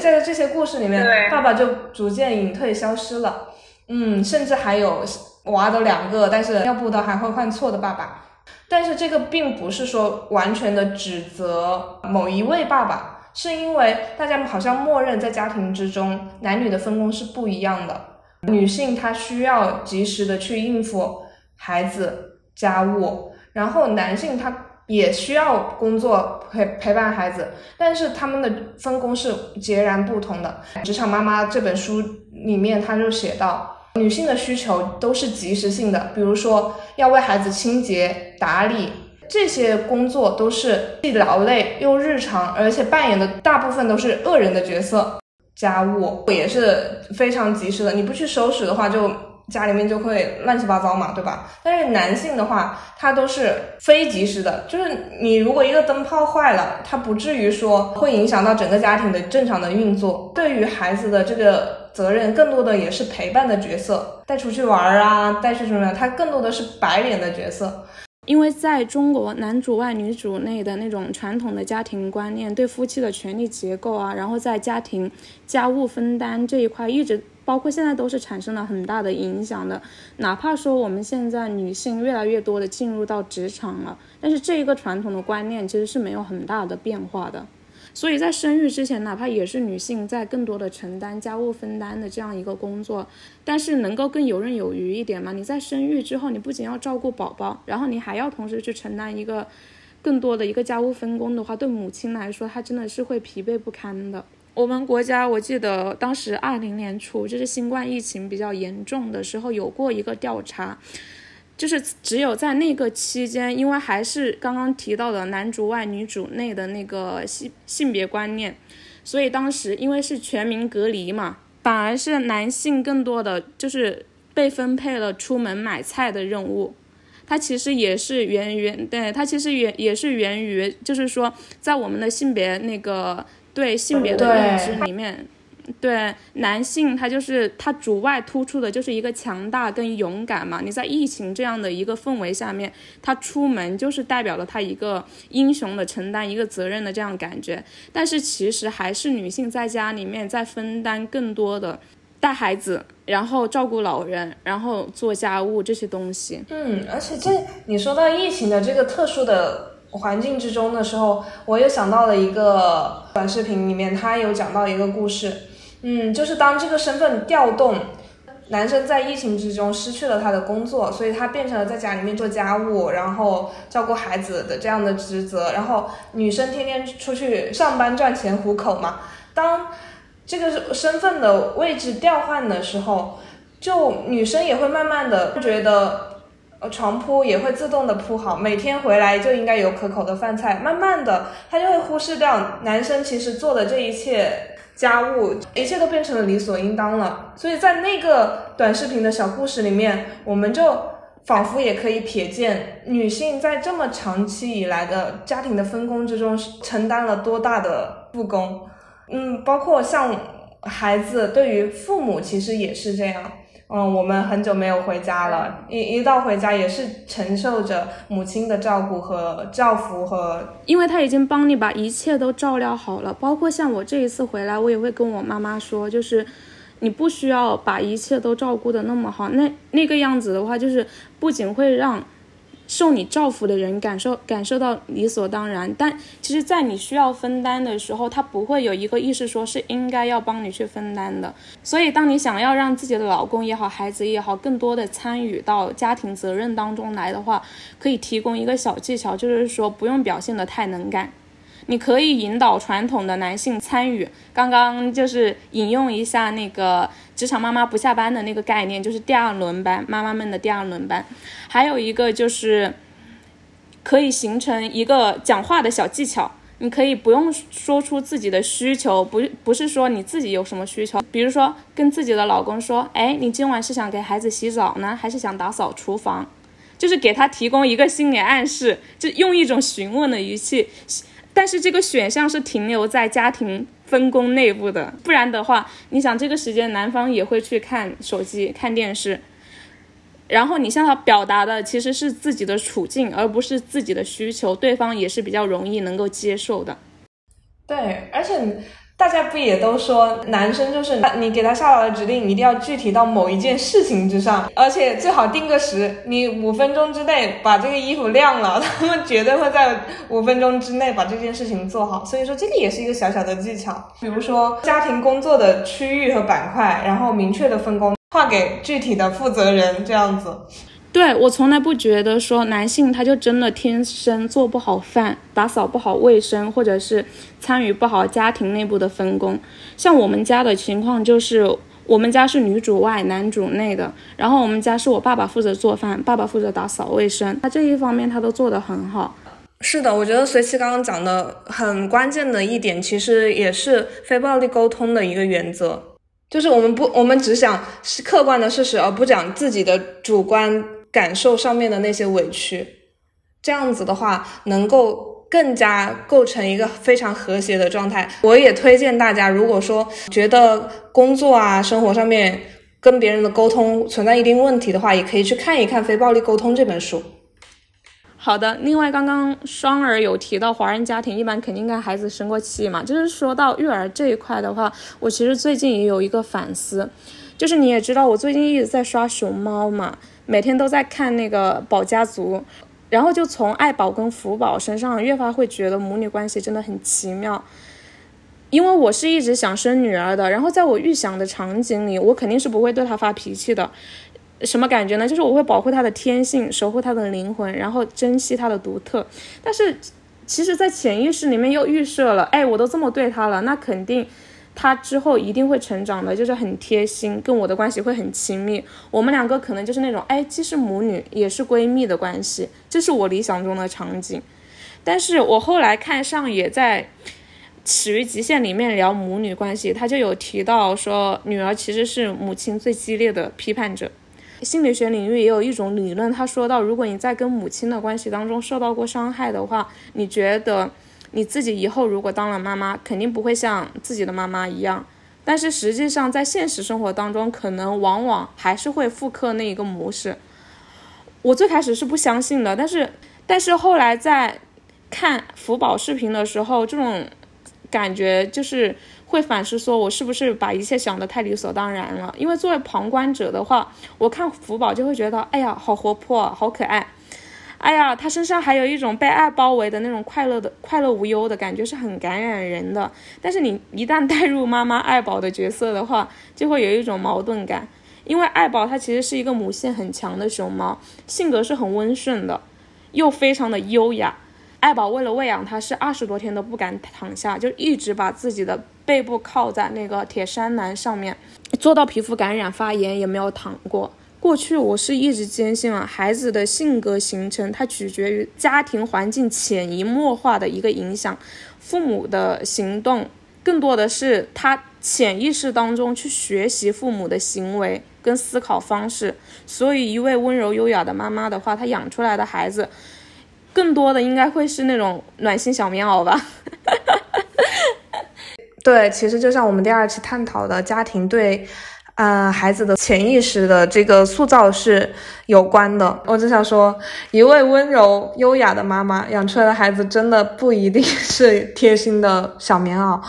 生和育真的是完全可以分离出来的两个事情。你对他的期待，并不一定真的能够完全的映射到你自己孩子的身上，因为他真的就是一个非常未知的，对宝宝宝宝的成长过程。包括他性格的形成，真的就是未知的 X。我姐姐的女儿就是带一点多动症的倾向，你会感觉到，包括我现在为什么会觉得说，我可能都很难鼓起勇气去，呃，选择做一个母亲，也是因为我看到说这样的不可控性发生在家庭里面是一件多么难以承受的一个选择。你无论花了多少的精力在他身上，你想要慢慢引导他，让让他平静下来，让他心平气躁，但是往往你像是攒了很大的力气打这一拳，然后他就是像是宇宙黑洞一样的，它可以消散掉你所有的力气，到最后你只有两个字，就是认命。我不能说绝对，但是对于我个人来说，我经历了过这样的事情，我会觉得说，养育子女，包括去成选择成为一个妈妈，真的是一个非常伟大的决定。对，因为他可能会有这样子无限的未知的 X 在等待着你。对，所以我一个很深刻的感受就是，其实不止你的宝宝，他是一个未知的 X，包括未来的自己也是。因为像你想要保护宝宝的天性的话，那他的天性一定是。活泼好动的，有的时候就会让你感到精疲力尽。那在这种情况下，你能不能够保持住、忍住不对他发脾气？我从爱宝跟福宝身上，比如打举个例子，我看到的是什么？像福宝，旁人看他是很可爱的，但是作为妈妈爱宝，他自己的孩子从小的时候还不会爬树，然后就每天只想着就是找最高的树往上面窜。他就得时无时无刻的不盯着自己的宝宝，怕他受伤害，怕他从上面摔下来。嗯，然后自己在吃饭的时候，孩子又会不断的过来捣乱。刚刚拉完粑粑，用拉完粑粑的小屁屁来蹭自己的脸，也会就是把每天把自己滚得脏兮兮的，然后把自己院子里面的小花啊、小树啊全部都霍霍一遍。就是连它这么一个就是母性非常强的，虽然是熊猫，但是是一只非常有灵性的熊猫。它有的地方跟人其实这个方面母爱这个东西一定是共通的。它真的是从一开始把自己的女儿捧在手心里面，真爱。这个爱虽然是没肯定是不会消散的，但是到了后面真的是育儿的这个疲惫感到了，他看见孩子就会叹气，然后经常也会压不住脾气去动手揍熊嘛，就会让我思考说。我以后能不能做到真的不对我的孩子发脾气？那我要怎么去把握这个度呢？如果我发火，那发过了怎么办？他就就就好像每天会要走在那个平衡木上，你爱多了怕放纵，爱少了又怕给他的情感上的关怀不够。但是在女儿的立场上，如果对他的管控，或者说是对他的一个需求太多的话，其实女儿又会觉得说。我会很委屈，妈妈为什么会什么东西都不让我去做？为什么会有这么多的你应该怎么样呢？因为我们现在反而是很多的妈妈知道了，嗯，随心样的思考，就是我们都知道，我们可能需要怎么去做调整，包括很多的社交媒体上面也会教你怎么去正确的跟孩子交流啊，跟孩子去沟通家庭上面的琐事，但是这样的对象基本上。都会是妈妈这个角色去主要承担，家庭成员的其他所有人仿佛都不需要改变。妈妈是最会自我反思、自我思考的人，她想要去探寻更好的育儿的手段，她想要探寻跟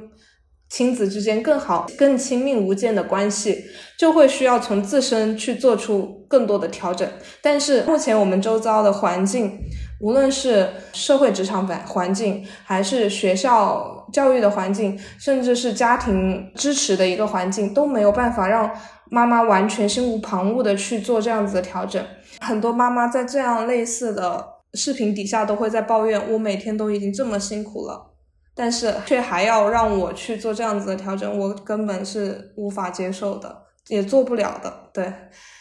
所以，真的衷心希望我们的社会未来可以给妈妈们更多的支持，让选择在家全职育儿的妈妈们可以安心在家育儿，然后让职业妈妈们也能够安心的工作，这样子不至于说让有事业心的女性如果想要获得更好的工作发展机会的话，就只能考虑说是不是嗯就不能生娃，因为两者。很难去鱼跟熊掌很难兼得嘛，而是为女性提供一剂不苦的良药。还是那句话，毕竟升级打怪的是妈妈，但是一起努力的应该是家庭、职场和社会。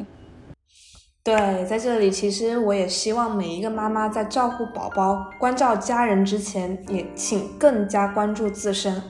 啊，在这里再次祝妈妈们母亲节快乐！是的，母亲节快乐。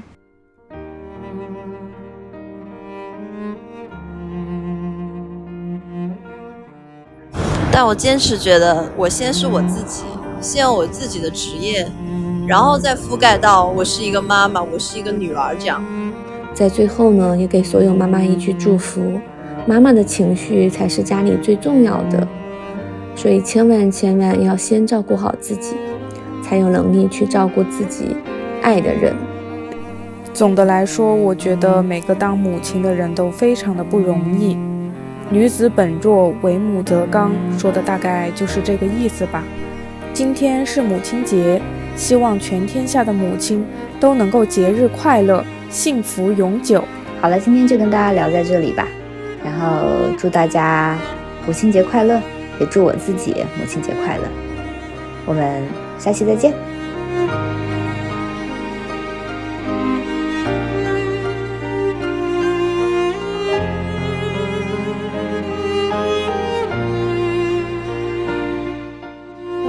大家如果有任何意见，都可以在评论区留言，也可以通过邮箱给我们传递远方的信件。同时，如果喜欢我们的播客，也请多多订阅、点赞、转发，分享给你认为需要的朋友。大家也可以前往爱发电和同名公众号为我们发电打 call 哦。公众号随播客更新会出本期讨论话题的衍生文章，也会有更多节目制作背后选题内容和讨论。还有停电时间播客推荐的电子书和学习资料分享，敬请关注。